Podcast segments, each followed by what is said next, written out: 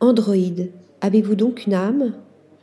La photographe belge Vanda Tuerlink documente via sa fascinante série Android cette révolution technologique en passe de transformer la société et les relations entre l'homme et la machine. Le travail de Vanda Tuerlink est impressionnant, dans le fond et la forme.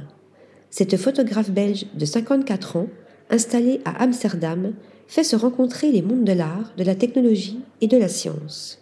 Si elle s'est fait connaître dans les années 1990 à travers ses différents portraits, footballeur de l'Ajax, femme voilée aux Pays-Bas, c'est surtout à travers sa série Android que son travail se démarque, documentant cette quatrième révolution industrielle qui, pour la première fois dans l'histoire, commence à donner une réelle existence aux robots.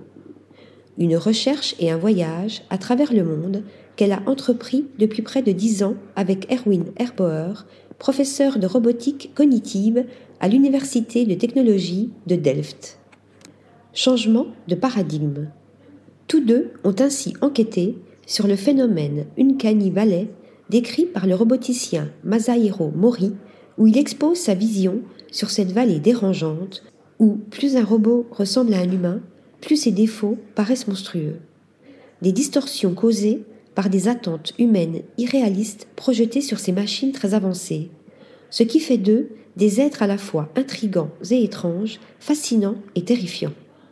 Certains des visages sculptés regardent, parlent, bougent et, à un rythme de plus en plus rapide, pensent même comme nous, explique Wanda Tuerlink dans son énoncé de projet. Les robots étant intégrés dans de nombreux aspects de notre vie quotidienne, nous observons comment ils atteignent le potentiel humain. Mais ce qui rend son travail unique en son genre, c'est aussi l'outil peu commun qu'elle utilise, un appareil photo en bois de 1880, elle fusionne ainsi passé, présent et futur en une seule image, s'inspirant de la technique du catotype inventée par le photographe William Henry Fox Talbot. Par ce procédé, elle suscite l'émotion du regardeur entre acceptation et rejet, tout en requestionnant les implications éthiques et sociales de l'incarnation humaine. Interaction homme-machine. Sophia, Bina 48, Eida Android U et Erika sont des androïdes qui existent vraiment et qu'elle nous présente ici au sein de sa riche galerie. La première est calquée sur la reine d'Égypte Nefertiti, Audrey Hepburn et Amanda Hanson, l'épouse de son inventeur David Hanson. Cette personnalité publique donne des interviews sur diverses plateformes médiatiques. La deuxième est inspirée physiquement de Bina Aspen Rodblatt, l'épouse de l'avocate et femme d'affaires Martine Rodblatt. Elle a reçu un fichier mental compilé après plus d'une centaine d'heures de conversation avec elle. La troisième est le premier robot humanoïde ultra réaliste au monde qui crée des dessins, des peintures et des sculptures.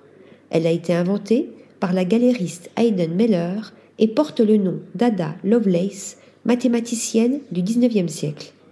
La quatrième est un robot conversationnel autonome dédié à un site japonais populaire.